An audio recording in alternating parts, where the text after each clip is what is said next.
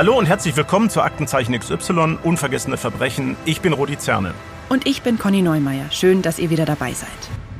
Rudi, wir machen unseren Podcast ja jetzt schon eine ganze Weile zusammen. Und eine Sache ist mir aufgefallen, die fast alle Verbrechen, über die wir bisher gesprochen haben, gemeinsam haben. Die Täter sind fast immer Männer. Das stimmt, Conny. Aus meinen Erfahrungen spielen Frauen bei schweren Gewaltverbrechen eher eine untergeordnete Rolle. Mhm.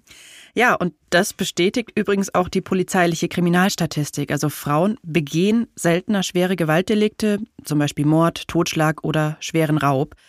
Frauen machen da nur ungefähr 17 Prozent aus, wobei die Dunkelziffer natürlich immer höher sein kann. Im heutigen Fall spielt tatsächlich eine Frau eine entscheidende Rolle. Es geht um ein brutales Sexualverbrechen an zwei Mädchen, beide erst 16 Jahre alt.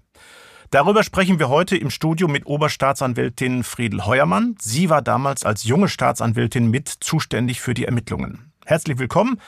Schön, dass Sie da sind, Frau Heuermann. Hallo, vielen Dank. Ich habe mich sehr über Ihre Einladung gefreut. Hallo, Frau Heuermann.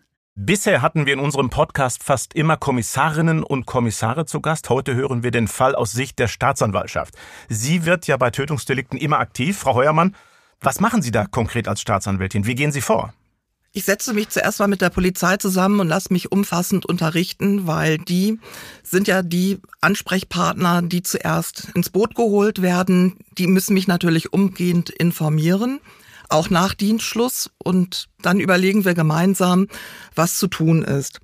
Bei Tötungsdelikten muss natürlich der Leichnam obduziert werden. Und da beantragt man dann bei Gericht, dass das gemacht werden darf. Und wenn es passt, geht man auch als Staatsanwältin mit zur Obduktion, damit man die Informationen aus erster Hand erhält. Und dann wird angeordnet, wie der weitere Gang der Ermittlungen ist. Also Zusammenarbeit mit der Polizei immer ganz eng. Kommen wir auf unseren heutigen Fall zu sprechen. Ein Sexualverbrechen an zwei 16-jährigen Mädchen. Wie sind Sie damals dazu gekommen? Sowohl bei den Staatsanwaltschaften als auch bei den Gerichten wird die Arbeit nach einem sogenannten Geschäftsverteilungsplan verteilt. Da richtet sich die Zuständigkeit nach den Anfangsbuchstaben der Nachnamen, entweder der Täter oder der Opfer. Und ich war zufällig für beide Anfangsbuchstaben der getöteten Mädchen zuständig.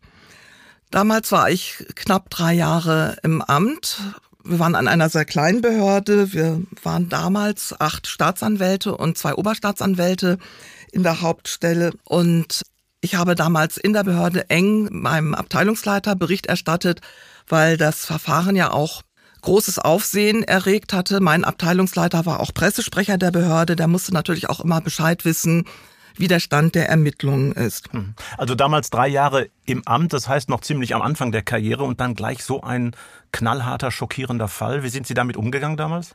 Also ich hatte ja bereits einen Mord zu dem Zeitpunkt bearbeitet, einen Raubmord.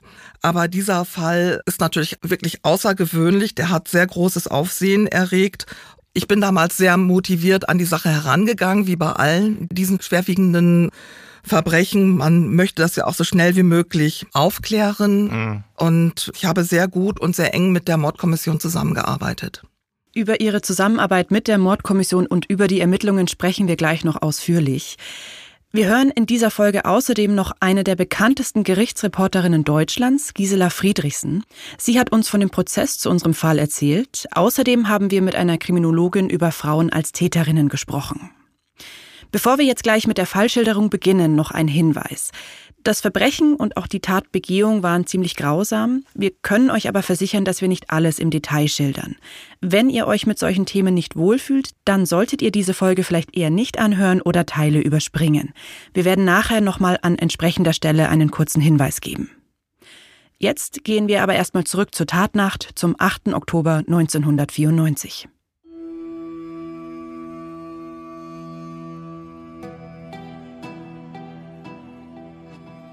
Jasmin und Yvonne sind gute Freundinnen. Sie sind beide 16 Jahre alt, sie gehen gemeinsam zur Schule. Und sie feiern gerne zusammen. Am 8. Oktober 1994 sind sie bei Jasmin. Sie lebt in Limburg in Hessen bei ihrer alleinerziehenden Mutter. Es ist Wochenende, ein Samstag. Die beiden Mädchen wollen in eine Disco. Sie machen sich fertig, schminken sich und freuen sich auf einen schönen Abend. Jasmin verabschiedet sich noch von ihrer Mutter. Die sitzt im Wohnzimmer auf der Couch und liest eine Zeitschrift. Aktenzeichen XY ungelöst hat diesen Moment später nachgestellt. Wir hören mal rein. Ich sage nur meiner Mutter Bescheid, dass wir jetzt starten. Ja, okay. Mama, wir sind dann weg. Bist du auch warm genug angezogen? Ach, Mama, natürlich. Wie immer. Zeig dich doch mal. Gegen 21.30 Uhr gehen die beiden zu Fuß zur Disco Easy in der Kleinstadt Dietz, gleich neben Limburg. Hier treffen sich am Wochenende die jungen Leute aus der Umgebung zum Tanzen und Feiern. Besonders viel los ist heute nicht. Immerhin, ein paar Freunde von Jasmin und Yvonne sind da. Nach ein paar Stunden wollen die beiden weiter in die Disco Anyway. Die liegt etwa sieben Kilometer entfernt. Dorthin gehen sie aber nicht zu Fuß, sondern sie trampen dorthin. Das muss ungefähr gegen 2 Uhr morgens gewesen sein. Jasmin und Yvonne bleiben noch bis etwa 4 Uhr im Anyway. Dann wollen sie gemeinsam nach Hause. Sie verabschieden sich von einer Freundin, die sie in der Disco getroffen haben. Am Sonntagmorgen will Jasmins Mutter ihre Tochter wecken. Auch diese Szene wurde für die Sendung Aktenzeichen XY ungelöst nachgestellt. Jasmin? Jasmin? Bist du schon auf? Guten Morgen. Entschuldigen Sie bitte die frühe Störung. Aber hat meine Tochter vielleicht bei Ihnen übernachtet? Ich habe noch nicht nachgesehen. Kann sein. Momentchen, ich guck mal schnell. Yvonne, bist du da? Ja? Oh Gott, den beiden wird doch nichts passiert sein. Das hat Jasmin noch nie gemacht, dass sie nicht nach Hause kommt. Ich weiß es nicht. Ich rufe mal meine älteste Tochter an, die Caroline. Die kennt die ganzen Freundinnen besser als ich. Hoffentlich. Ich rufe sie auf jeden Fall an, sobald ich etwas weiß. Auf Wiederhören. Jasmin ist in dieser Nacht nicht nach Hause gekommen. Und auch das Bett von Yvonne ist unberührt. Die Mütter der beiden machen sich große Sorgen. Es beginnt eine große private Suchaktion. Jasmins Schwester fragt im Freundeskreis der Mädchen herum, sie sucht verschiedene Gaststätten ab. Niemand kann sagen, mit wem die Schülerinnen in der Nacht die Disco verlassen haben. Jasmin und Yvonne tauchen nicht auf. Am Abend melden die Eltern die beiden bei der örtlichen Polizei als vermisst. Auch die Staatsanwaltschaft wird informiert. Dass Jasmin und Yvonne verschwunden sind, macht in Limburg mit seinen 30.000 Einwohnerinnen und Einwohnern schnell die Runde.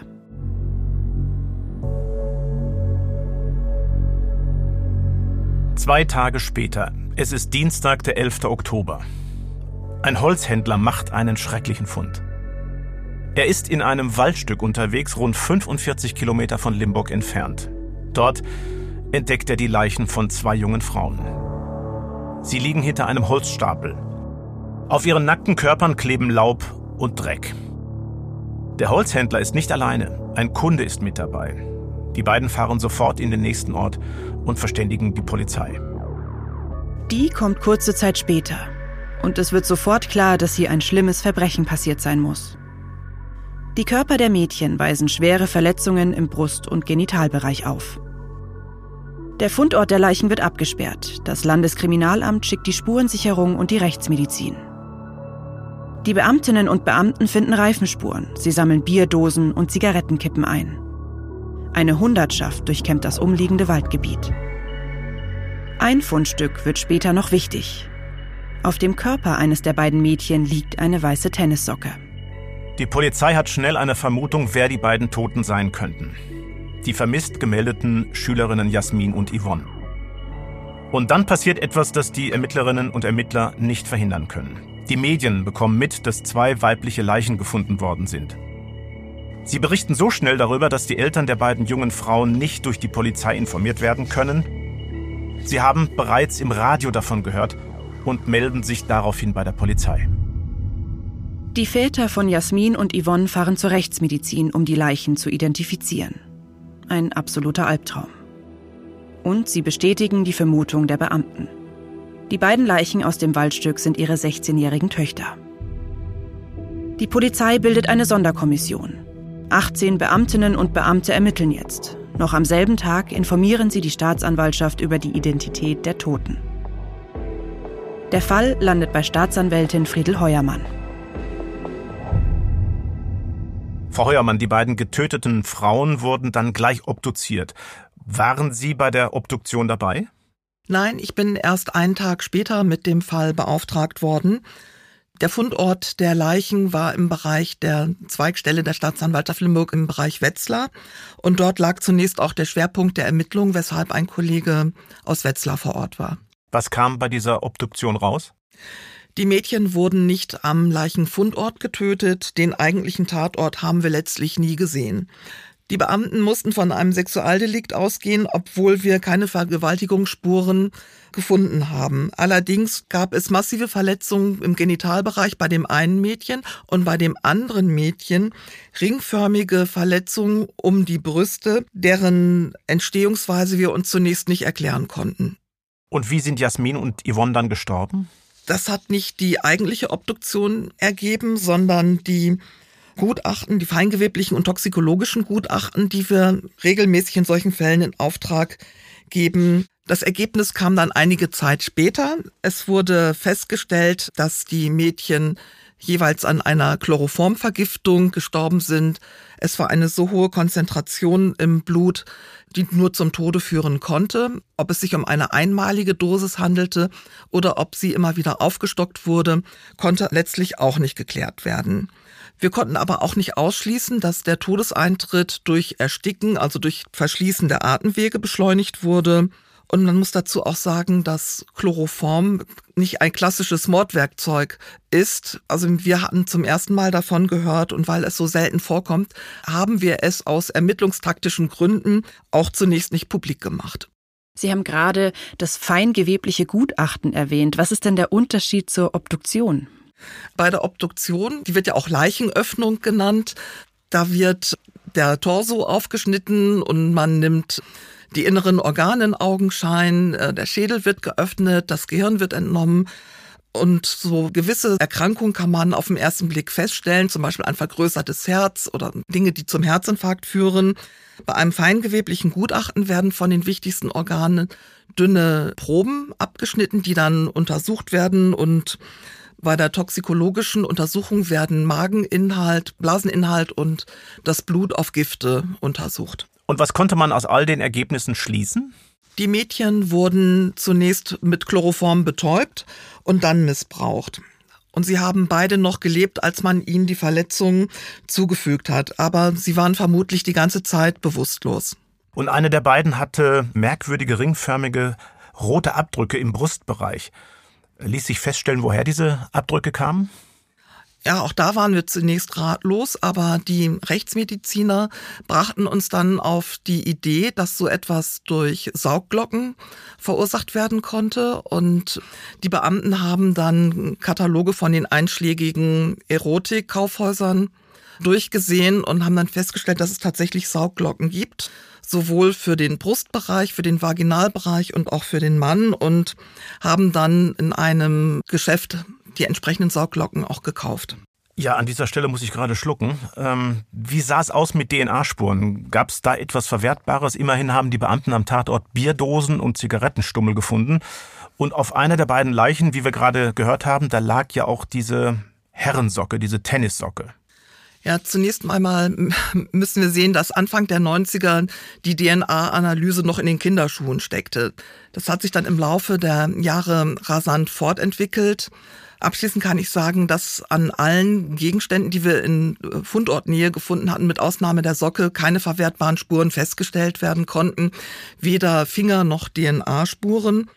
Also zwei Mädchen, beide gerade mal 16 Jahre alt. Frau Heuermann, sowas begegnet auch Ihnen als Staatsanwältin vermutlich nicht ständig. Sie waren damals ja auch erst ganz am Anfang Ihrer Karriere. Wie sind Sie damit umgegangen?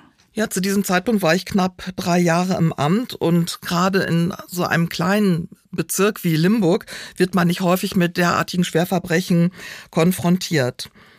Man ist hochmotiviert, man gibt sein Bestes und man arbeitet natürlich auch mit hochmotivierten Polizeibeamten zusammen und man versucht an alles zu denken und man ist ergebnisoffen und diskutiert halt mit seinem Team, wie man am schnellsten den Fall aufklären konnte, weil solche Leute müssen natürlich so schnell wie möglich von der Straße verschwinden. Hm, absolut. Nehmen Sie uns doch mal mit in Ihren Alltag damals. Also in welcher Weise waren Sie als Staatsanwältin in die Ermittlungen involviert? Wie kann man sich das vorstellen? Also gleich nachdem ich den Fall übernommen hatte, bin ich zur Polizei gefahren und habe gelesen, was schon an Akten zusammengetragen wurde. Wir haben im Laufe der Ermittlungen an die 100 Stehordner mit Spuren angelegt. Dazu kam dann nachher auch noch die Hauptakte, aber da werden wir ja noch zu kommen. Um immer auf dem Stand der Ermittlungen zu sein, habe ich an jeder Früh- und Spätbesprechung teilgenommen. Das war um 8 Uhr morgens und 8 Uhr abends. Und wir haben überlegt, was man an sinnvollen Ermittlungsschritten machen kann, inwieweit ich da auch mithelfen kann. Wenn zum Beispiel Durchsuchungen angeregt wurden, muss ich natürlich Durchsuchungsbeschlüsse beantragen. Das kann die Polizei nicht selbst. Da bin ich so praktisch das Bindeglied zwischen Polizei und Gericht. Also Sie waren im Prinzip, so wie Sie das jetzt schildern, ganz nah dran an den Ermittlungen. Wie ging es nach dieser Obduktion weiter? Was waren dann die nächsten Schritte? Ja, nachdem wir wussten, dass es sich bei den getöteten Mädchen um Jasmin und Yvonne handelte, haben wir natürlich zunächst versucht, sämtliche Discogänger des letzten Abends ausfindig zu machen und zu befragen, ob diese wertvolle Hinweise geben können. Dann haben wir im Familienumfeld ermittelt, in der Schule, im Freundeskreis. Dann haben wir natürlich auch die einschlägig Vorbestraften, die sich zu dem Zeitpunkt auf freiem Fuß befanden, überprüft.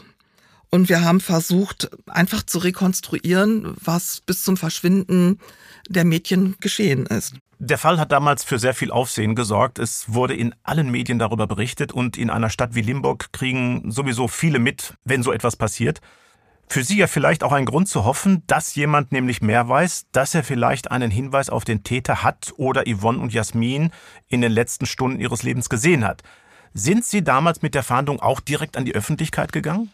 Ja, bereits am Tag nach dem Auffund der Leichen, am 12. Oktober 1994, haben wir flächendeckend Fahndungsplakate aufgehängt. Es wurde eine Belohnung von 10.000 D-Mark ausgesetzt und diese Fahndungsplakate haben wir auch auf Türkisch abfassen lassen, weil die Mädchen auch einen großen türkischen Bekanntenkreis hatten. Wir haben damals wie gesagt, die Mädchen sind unbekleidet aufgefunden worden. Wir haben nach der Kleidung und den Wertgegenständen der Mädchen gesucht, zum Beispiel nach Yvonnes Jeansjacke, nach einer goldenen Halskette mit einem auffälligen Anhänger, nach Jasmins Basketballschuhen, ihrem Rollkragenpullover und der Unterwäsche der beiden. Haben Sie daraufhin Hinweise bekommen? Wir haben sehr viele Hinweise bekommen und hatten innerhalb kürzester Zeit 250 Spuren angelegt. Leider waren keine relevanten Hinweise darunter.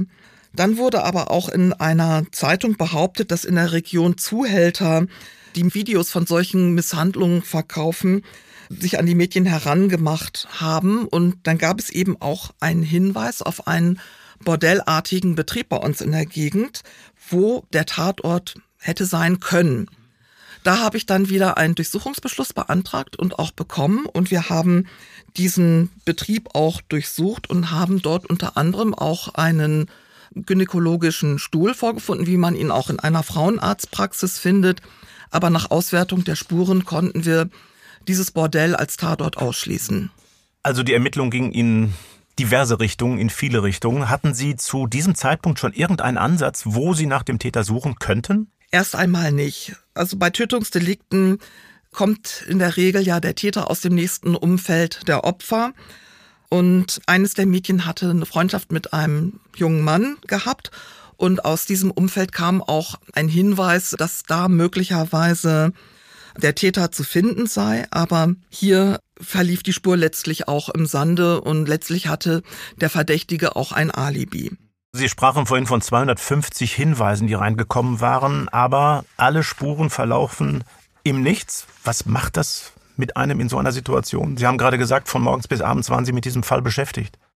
Neben meiner alltäglichen Arbeit, die mir natürlich keiner abgenommen hatte. Natürlich beschäftigt einen das und wir haben ja auch eng äh, mit den Angehörigen zusammengearbeitet.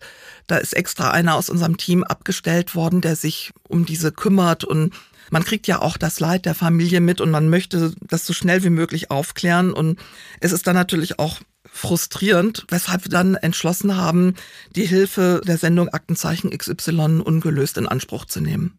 Ja, und Sie waren auch damals selbst in unserer Sendung. Das war im Juni 1995, also rund acht Monate nach dem Tod von Jasmin und Yvonne. Aktenzeichen XY ungelöst ist damals noch vom Erfinder der Sendung moderiert worden, Eduard Zimmermann. Die Belohnung für Hinweise zum Fall wird nochmal erhöht auf 25.000 Mark. Welche Fragen haben Sie damals gestellt? Wir wollten Personen finden, die uns etwas zu diesen Saugglocken sagen konnten, ob sie vielleicht jemanden kennen, der solche Glocken benutzt hat. Denn solche Saugglocken wurden damals nur in geringer Zahl verkauft. Weiterhin haben wir uns Hinweise auf die Gegenstände der Mädchen, Bekleidungsstücke, Wertgegenstände erhofft. Vielleicht hatten auch Personen Beobachtungen gemacht, die sie bisher für unwichtig hielten und sollten eben dazu animiert werden, sich mit uns in Verbindung zu setzen. So eine Saugglocke hat damals auch Eduard Zimmermann in der Aktenzeichensendung gezeigt, als er den Fall vorgestellt hat. Die sieht ungefähr so aus. An einer Plastikschale hängt ein Schlauch, daran hängt eine Pumpe. Mit der wird Luft aus dem Schlauch gesaugt, es entsteht ein Unterdruck. Es gibt dabei verschiedene Aufsätze für verschiedene Körperteile. Sie, Frau Heuermann, haben sich damals mit einem Zeugenaufruf an die Zuschauer gewandt. Viele Zuschauerinnen und Zuschauer wollen nach der Ausstrahlung helfen. Die Anteilnahme ist riesig. Ein paar hundert Hinweise gehen ein, allerdings führt auch jetzt keiner davon die Ermittlerinnen und Ermittler weiter. Etwa ein Jahr nach der Sendung hält die Polizei dann eine Pressekonferenz ab. Sie sucht weiter in der Öffentlichkeit nach Hinweisen. Zehntausend Flugblätter werden in Diskos in ganz Mittelhessen verteilt, auch auf Türkisch, weil die beiden Mädchen viele türkische Freundinnen und Freunde hatten. Die Polizei lässt außerdem nochmal Plakate aufhängen, auf denen bittet sie nach Hinweisen zu Chloroformattacken, zu Unterdruckgeräten, zu den persönlichen Gegenständen der Opfer und zum möglichen Tatort. Es gibt dann wieder ein paar Hinweise, aber auch dieses Mal führt keiner zu einer wirklich heißen Spur. Wir hatten Pfingsten 1996 einen Hinweis auf einen ich sag mal, Kleinkriminellen aus dem Bezirk bekommen, der die Mädchen nach dem Disco-Besuch in seinem Auto mitgenommen haben soll. Den haben wir dann auch überprüft, bei ihm durchsucht, aber auch dort leider keinen Ermittlungsansatz gefunden. Kurz darauf hat sich dann eine weitere Ermittlungskommission gebildet, die wir so eigentlich nicht gewollt haben. Ein Rechtsanwalt hat sich mit einem Privatdetektiv zusammengetan und hat auf eigene Faust Ermittlungen angestellt und auch Beweismittel sich verschafft und uns vorenthalten, so dass wir denen dann auch mal auf den Zahn gefühlt haben und dort auch leider durchsuchen mussten, um uns diese Beweismittel zu verschaffen. Letztlich haben aber auch die Ermittlungen dieses anderen Teams nicht zum gewünschten Erfolg geführt. Ja, und in dieser Zeit, Frau Heuermann, da haben Sie dann auch die Kolleginnen und Kollegen der operativen Fallanalyse im Landeskriminalamt Hessen hinzugezogen. Von denen haben Sie ein Täterprofil erstellen lassen. Jetzt frage ich mal, wie funktioniert das generell und was genau haben Sie sich davon erhofft? Wir hatten überhaupt keinen Ermittlungsansatz mehr, sodass wir uns überlegt hatten, auch ein sogenanntes Täterprofil erstellen zu lassen auch wenn dieser Fall sich nicht für das klassische Profil eignete, weil das wird überwiegend bei Serientätern angewandt und das war eben der erste Fall. Aber aufgrund der objektiven Befunde, die wir hatten, Leichenfundort, Entfernung zum Wohnort und so weiter, hatten wir schon mal einen Ansatzpunkt und wir hatten einen Kriminalpsychologen beauftragt, der meinte, der Täter könnte nur im Umkreis von circa zehn Kilometern von diesem Leichenfundort gewohnt haben. Er braucht Tatgelegenheit, also ein alleinstehendes Haus und er braucht ein entsprechendes Fahrzeug, zum Beispiel einen Kastenwagen, um die Mädchen transportieren zu können. Auf Grundlage dieses Profils, was wir erstellt haben, habe ich dann einen Beschluss beantragt und eine sogenannte Rasterfahndung durchführen lassen. Da werden dann die Einwohnermeldeämter aufgefordert, äh, uns Auskunft zu erteilen. Und auch das Kraftfahrtbundesamt, auf wen solche Fahrzeuge zugelassen sind. Denn man hat aufgrund statistischer und kriminalistischer Erfahrung überlegt, dass es sich bei dem Täter um einen 25 bis 30 Jahre alten Deutschen handeln muss, der unauffällig lebt, einen sogenannten Mittelschichtsberuf ausübt. Also ein Mann mit einem krassen Doppelleben, kann man sagen, oder? Ja, man ging dann in diesem Gutachten auch davon aus, dass er eine Videoanlage und eine Filmsammlung haben müsste, dass er möglicherweise Opferbekleidung und Opferschmuck als Andenken aufgehoben hat. Man ging davon aus, dass er sauber gepflegt, also absolut unauffällig ist. Man hielt ihn auch nicht für einen regelmäßigen Disco-Gänger. Man hielt ihn für dezent, mit kurzen Haaren, ohne Bart, der möglicherweise auch Kraftsportler ist. Ein Mann, der mit Frau und Kindern lebt oder was hat man sich vorgestellt? Nein, man hat sich schon vorgestellt, dass der Mann allein lebt oder allenfalls noch mit seiner Mutter oder in der Nähe seiner Mutter. Das sind zum Teil ja schon sehr spezifische Annahmen, also zum Beispiel, dass der Täter noch bei seiner Mutter wohnen könnte. Wie kamen Sie auf diese Überlegungen? Wie gesagt, der Kriminalpsychologe ist halt nach statistischen Vorgaben vorgegangen aus anderen Fällen und hat das einfach als Arbeitshypothese angenommen. Was hat jetzt die Benutzung von Chloroform über den Täter ausgesagt? Auch das muss man ja irgendwie berücksichtigen in dieser Analyse. Dazu gab es eigentlich gar keine Annahmen. Wir hatten uns überlegt, entweder braucht er das als Mittel, um die Opfer schnell zu überwältigen und kampfunfähig zu machen, oder möglicherweise hätte er auch Mitleid gehabt bei der Zufügung von Schmerzen. Das sind jetzt sehr viele Informationen, ein sehr detailliertes Profil. Was haben Sie dann im nächsten Schritt damit gemacht? Ja, nachdem wir die Auskünfte von den Einwohnermeldeämtern und äh, Kraftfahrtbundesamt hatten, konnten wir den Kreis schon etwas enger ziehen. Dann haben wir bei den Erotikversandhandeln abgefragt, wer diese Geräte bestellt haben könnte und sind dann tatsächlich auf einen jungen Mann gestoßen, der allerdings dieses Sauggerät für den Mann bestellt hat. Aber er hätte ja auch eins für Frauen bestellen können. Und aufgrund dieses Täterprofils habe ich dann auch tatsächlich einen Durchsuchungsbeschluss erwirken können. Und wir haben dann auch bei dem jungen Mann durchsucht, haben allerdings nicht wie erhofft Opfer, Bekleidung und Schmuck gefunden. Und letztlich konnten wir ihn auch als Täter ausschließen, weil er zur Tatzeit im Krankenhaus war. Also die Spur verläuft sich. Mehrmals geht die Polizei an die Öffentlichkeit. Es gibt viele hundert Hinweise, aber keiner führt ans Ziel. Auch die operative Fallanalyse und die Rasterfahndung, zwei damals ganz neue Methoden, bringen keine brauchbaren Ergebnisse. Die Ermittlerinnen und Ermittler stecken in einer Sackgasse. Immer wieder suchen sie deswegen auch nach Verbindungen zu anderen Entführungs- und Tötungsdelikten, um Spuren zu vergleichen oder mögliche Parallelen bei den Taten zu entdecken. Aber nirgendwo zeigt sich ein Zusammenhang. Im Jahr 1997 geht die Suche weiter. Es kommen immer wieder Hinweise in den folgenden Jahren dazu. Die Polizei geht ihnen nach, wertet alle Spuren aus mit den damals verfügbaren Methoden. Aber alle enden im Nichts. Beim Mord stellen Polizei und Staatsanwaltschaft die Ermittlungen nie ein. Jasmins und Yvonnes Akte bleibt offen. Aber wird der Fall für immer ungelöst bleiben?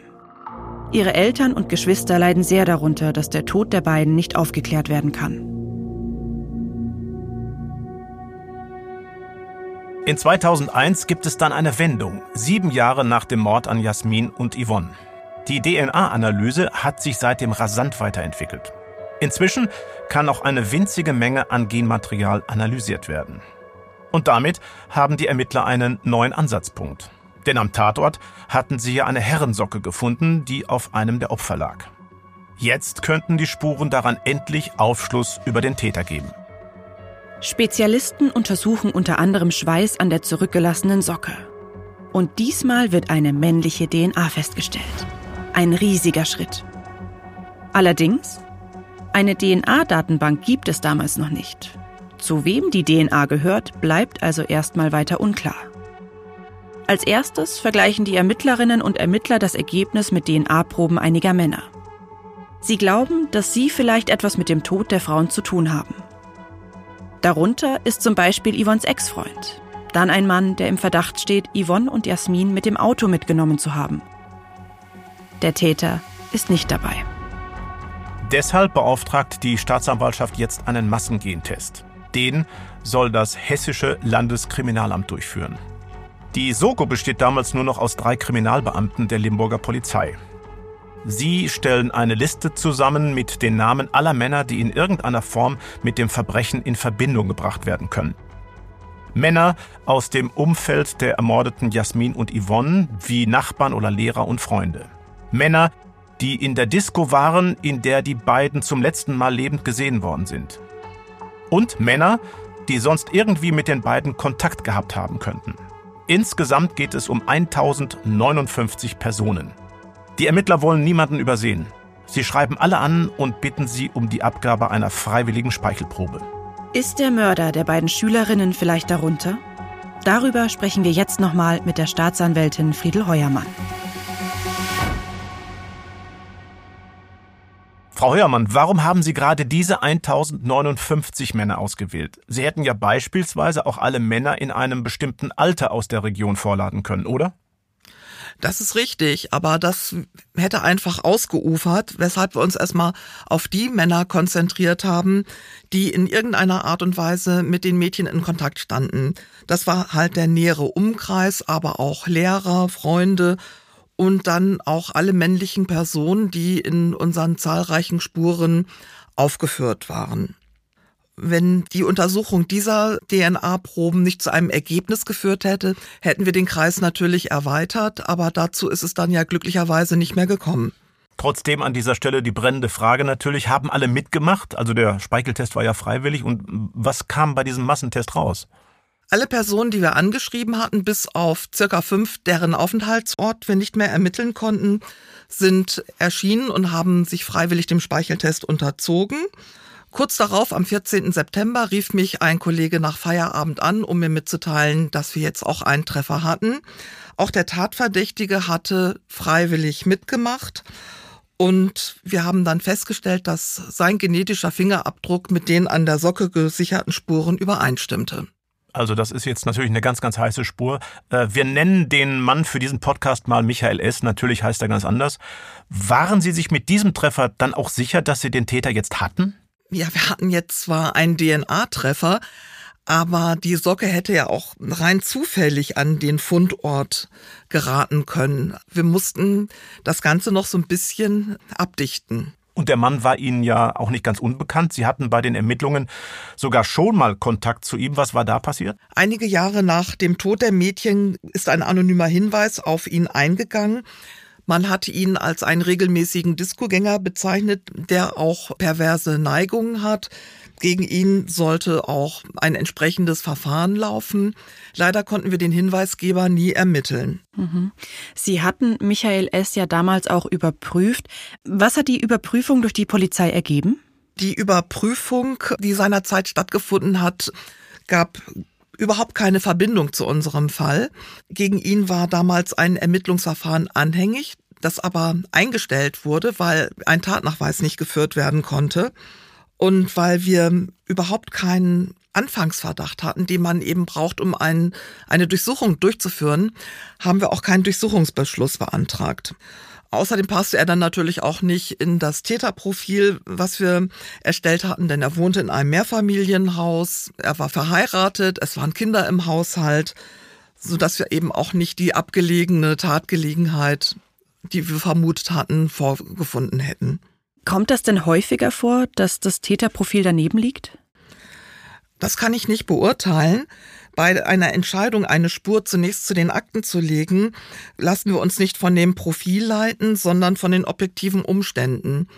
Wenn das Profil jetzt gepasst hätte, dass wir eben in Fundortnähe den Wohnort gehabt hätten und wenn er einen Kastenwagen gehabt hätte, dann wäre das sicherlich ein zusätzlicher Punkt gewesen, der einen Anfangsverdacht bejahen würde.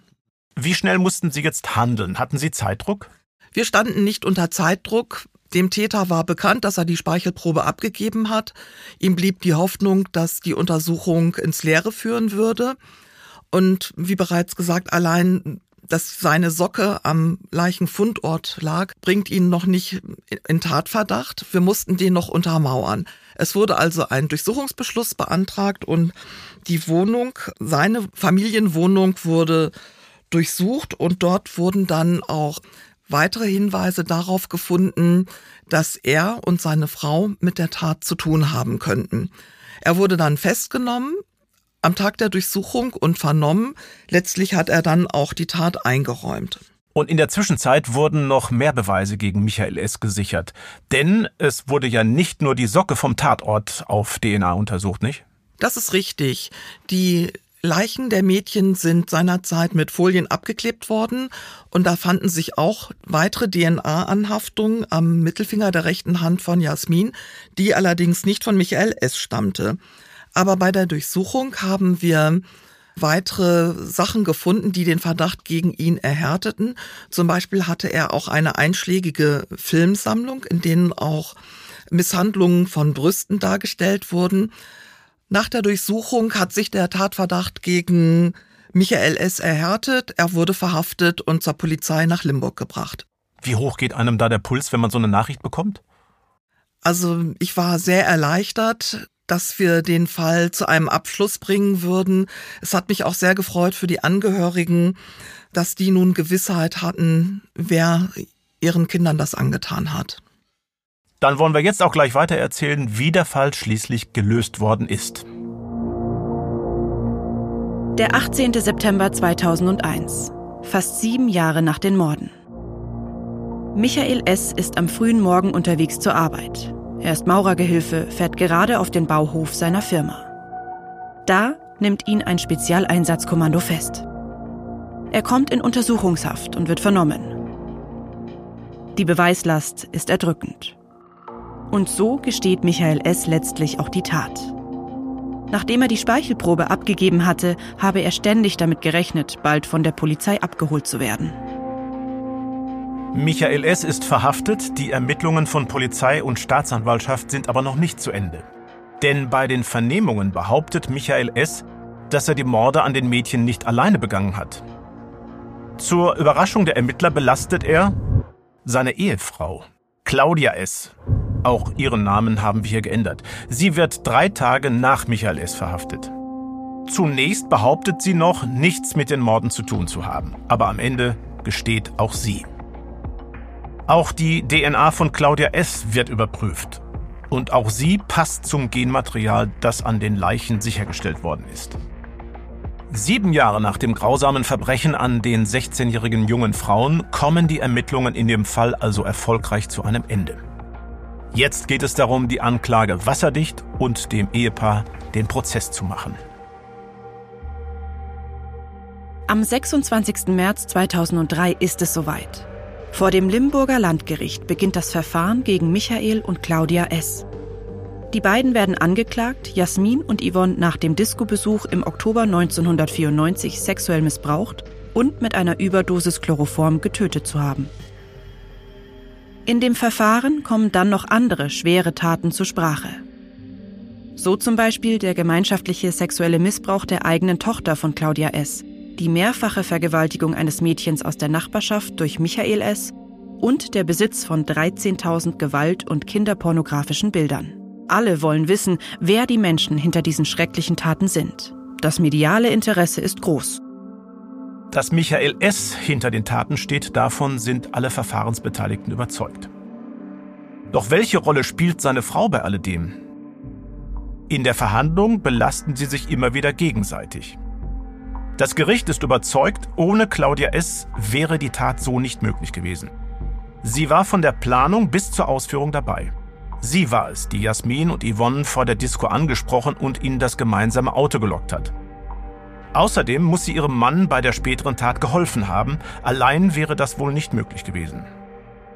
Die Gerichtsreporterin Gisela Friedrichsen hat die Verhandlung begleitet und beschreibt Claudia S. als eine Frau mit leerem Gesicht. Als die Frau in den Gerichtssaal geführt wurde, wirkte sie völlig hilflos und auch orientierungslos. Also es war nicht eine Person, die erstmal selbst guckte, wo sie sich befindet und sich selbst ein Bild macht von der ganzen Situation, sondern sie ließ sich also ganz willenlos da zu ihrem Platz führen und setzte sich dann dahin und man merkte, dass sie irgendwie gar nicht realisierte, was da um sie herum vor sich ging.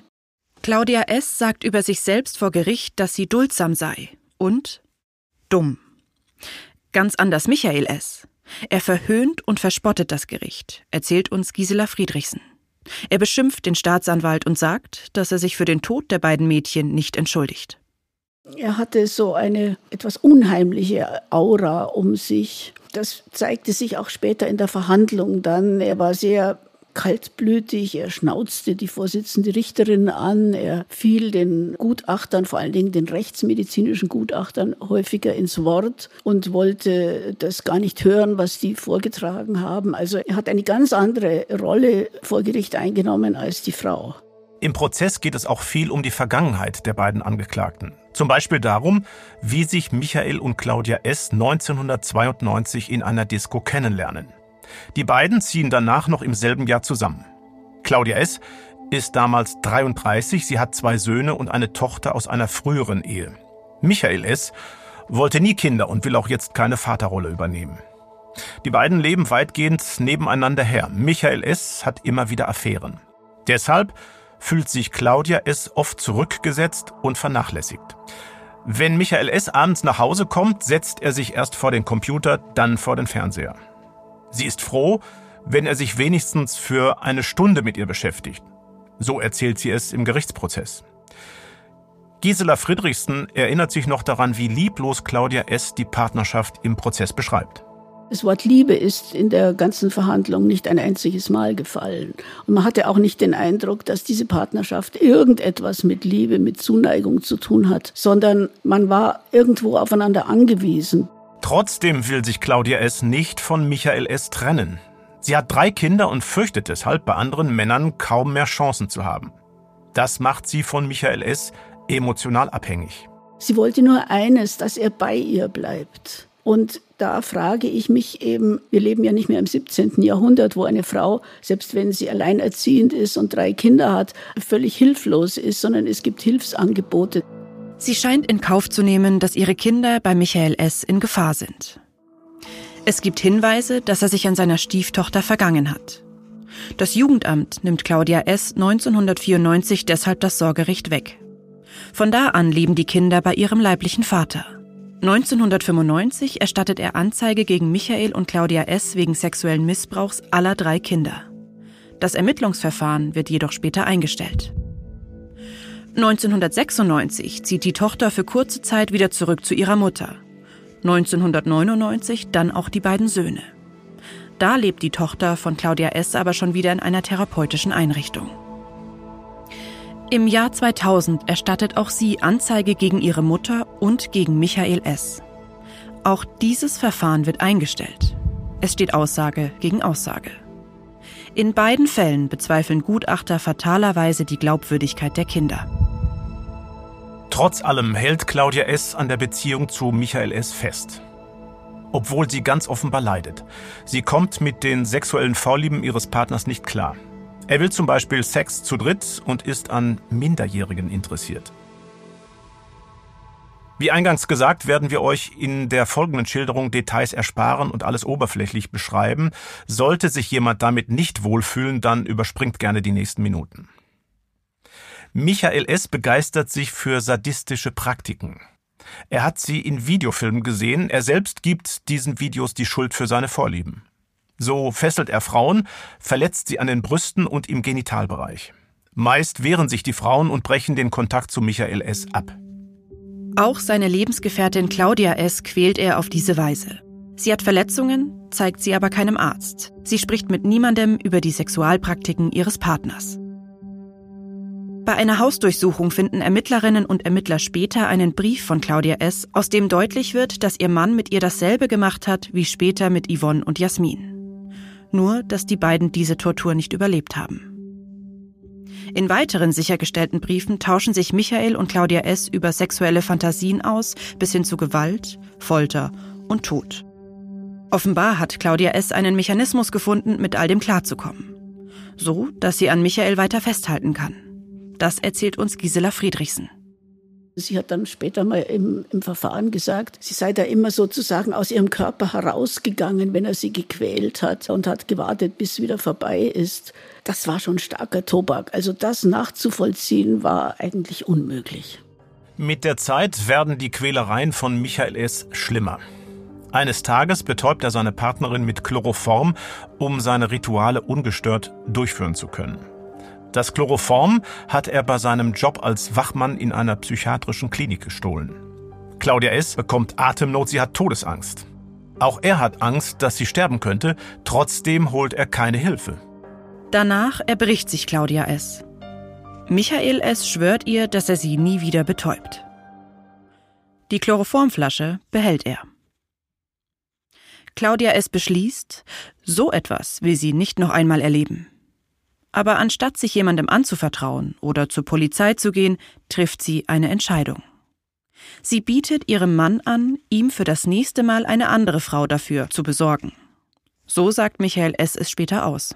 Im Prozess gegen Claudia und Michael S. wird rekonstruiert, wie sich die Tat am 8. Oktober 1994 zugetragen haben muss.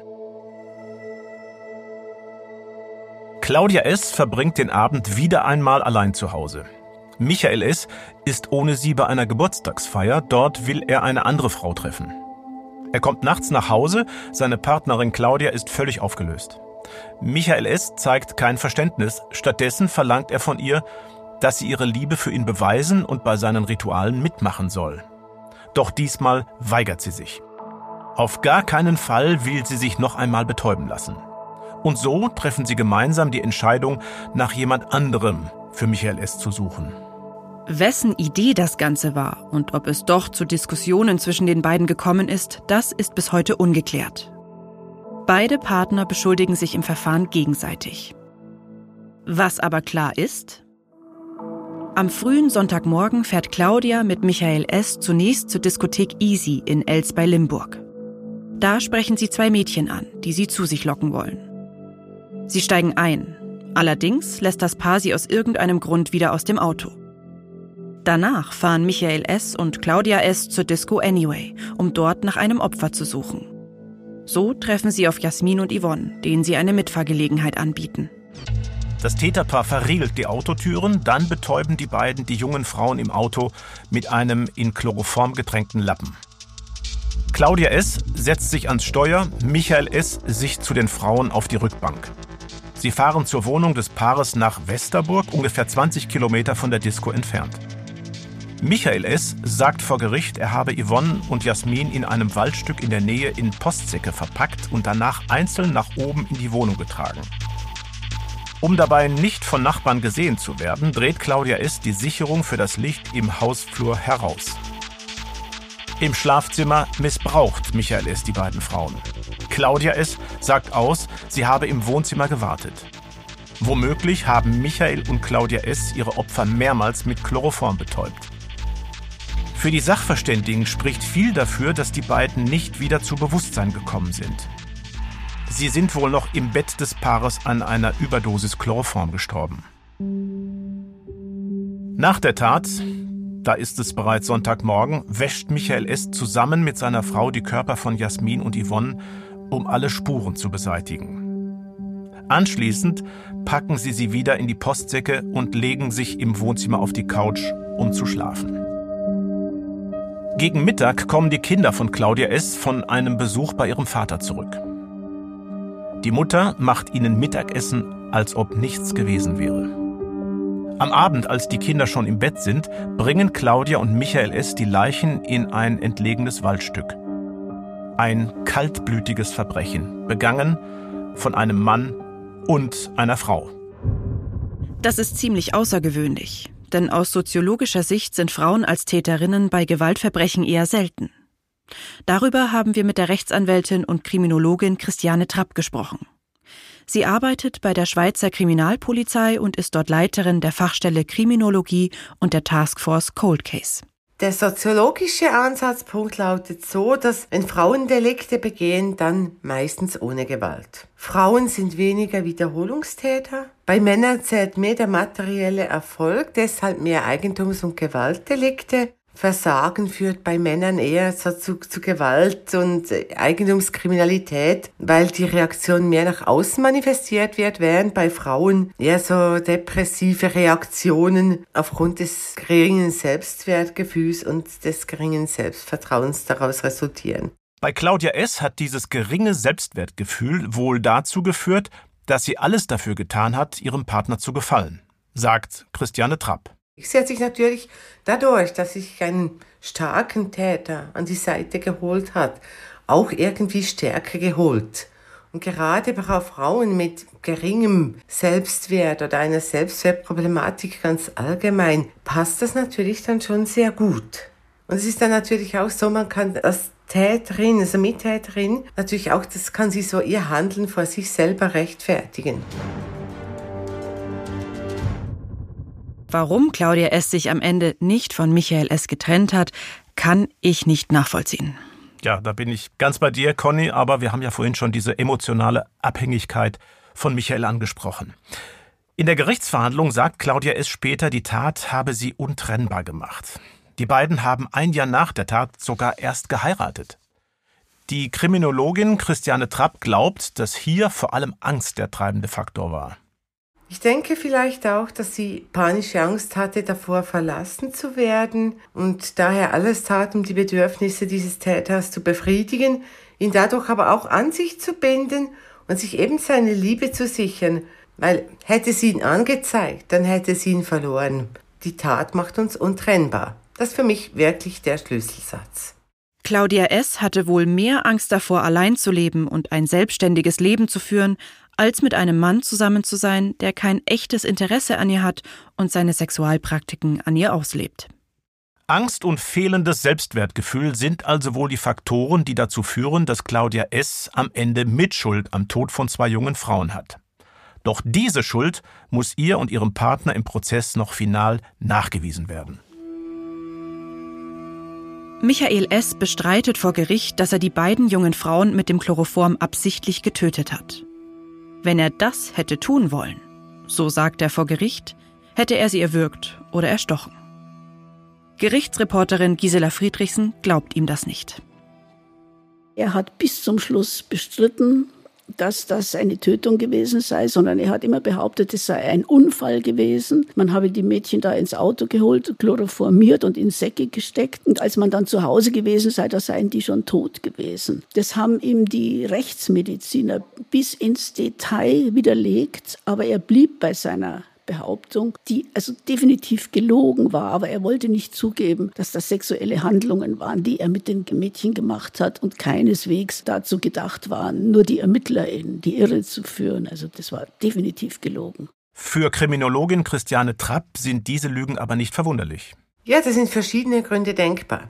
Erstens ist es natürlich peinlich, als Sexualstraftäter verurteilt zu werden. Da ist man dann auch im Strafvollzug massiv stigmatisiert. Man ist dann ganz, ganz unten in der Hierarchie und das Leben im Strafvollzug ist nicht unbedingt lustig. Zweitens wollte er vielleicht auch so die Tat vor seinem eigenen Gewissen verbergen. Ich weiß nicht, was er für Werte hat, was er da mitbekommen hat, dass er vielleicht sich das selber so schön redete, um sich nicht damit auseinandersetzen zu müssen, weil er ja auch weiß, dass er, wenn er therapiebedürftig ist, und das ist ja letztendlich festgestellt worden, dass er sich natürlich mit seiner Sexualität auseinandersetzen muss. An einem Punkt haben sich die Ermittlerinnen und Ermittler übrigens geirrt. Das stellt sich bei der Verhandlung heraus. Sie sind davon ausgegangen, dass die runden Abdrücke bei einem der Mädchen von Saugglocken stammen. Das stimmt nicht. Michael S. hat ihre Brüste mit Seilen abgeschnürt. Vieles von dem, was Michael S. vor Gericht ausgesagt hat, war ziemlich sicher gelogen. Es widerspricht auf jeden Fall allem, was die Ermittler und Gutachter herausgefunden haben. Und auch bei seiner Frau Claudia S. ist nicht klar, ob sie immer die Wahrheit gesagt hat. Zu beiden Angeklagten gibt es ein psychiatrisches Gutachten. Die Untersuchungen von Claudia S., so wird es vor Gericht deutlich, zeichnen insgesamt ein Bild einer Person, die sehr leicht zu verunsichern ist. Claudia S. suche sich deswegen stärkere Persönlichkeiten. Laut dem Gutachter habe sie eine sogenannte dependente Persönlichkeitsstörung. Also ein tiefgreifendes Bedürfnis, von anderen versorgt zu werden. Das führt dazu, dass sie sich unterwürfig verhält, sich an andere klammert, dass sie Angst vor einer Trennung hat. Diese Persönlichkeitsstörung hat allerdings keinen Krankheitswert. Das bedeutet, Sie hat für das Urteil keine direkten Auswirkungen. Claudia S. gilt als voll schuldfähig. Bei Michael S. ist es anders. Bei ihm kommt man zu dem Schluss, dass er eine schwere seelische Störung mit Krankheitswert hat. Er könnte dadurch als eingeschränkt schuldfähig gelten.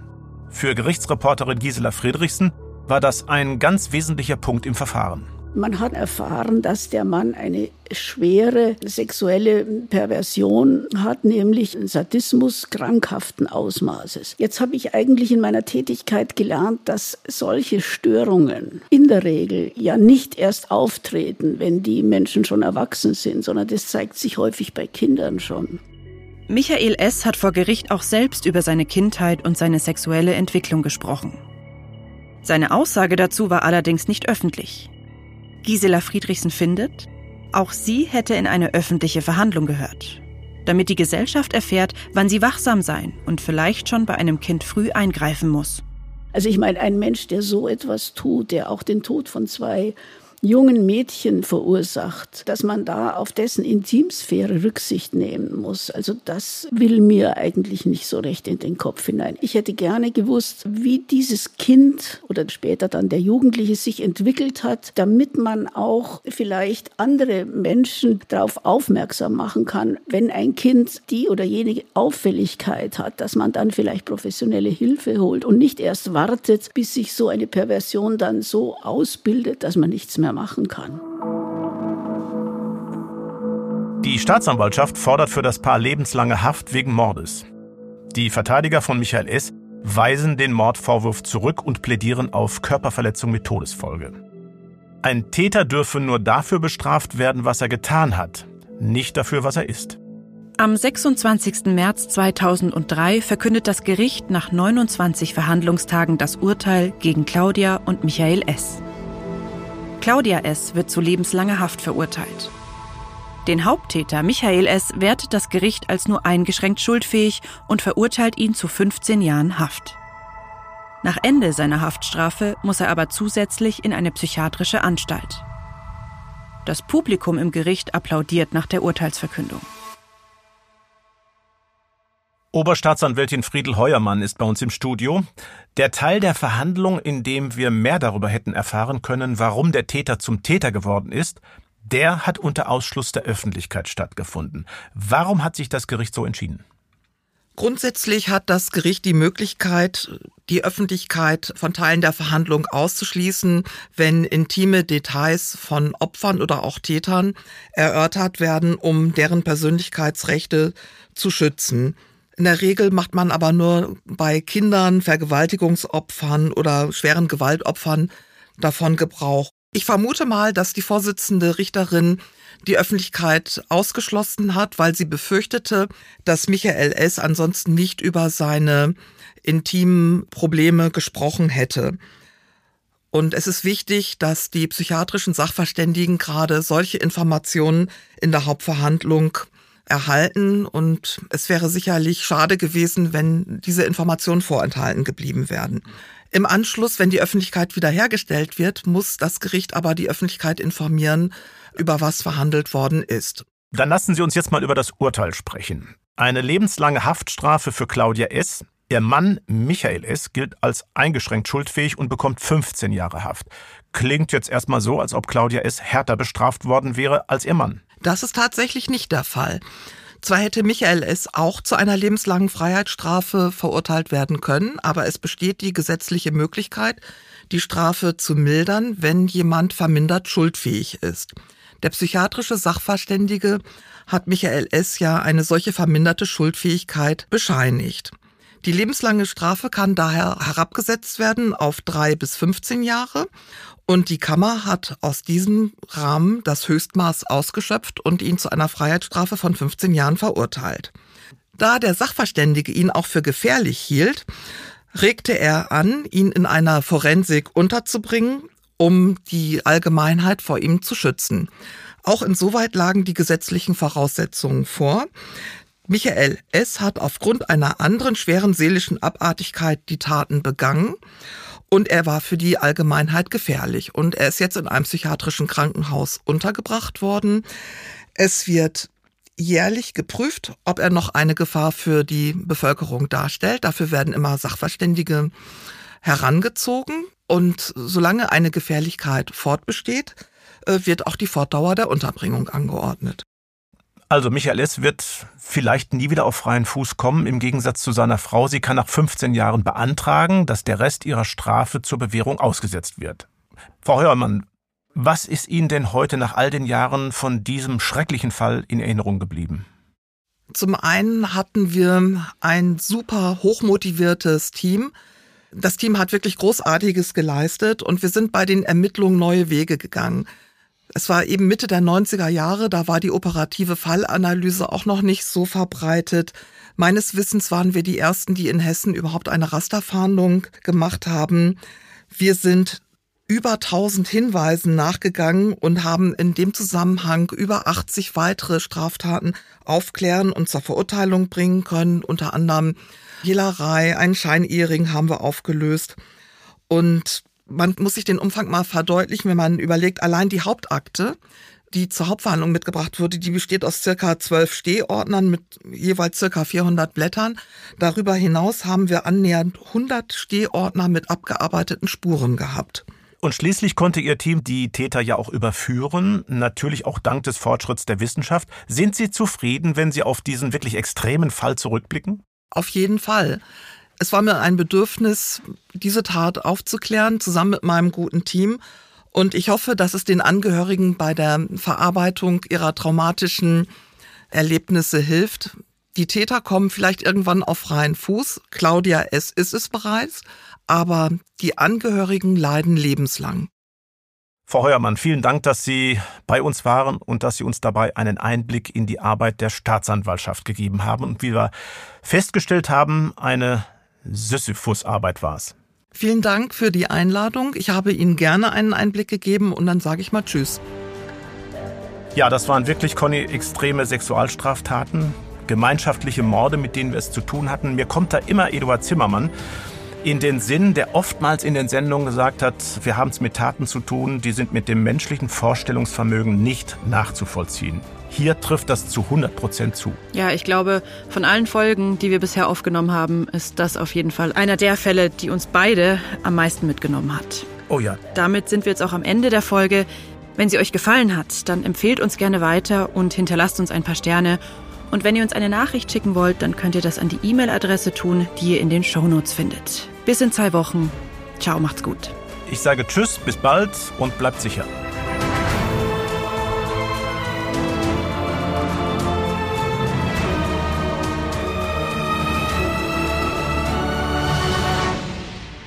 Aktenzeichen XY Unvergessene Verbrechen ist eine Produktion der Securitel in Kooperation mit Ikone Media im Auftrag des ZDF.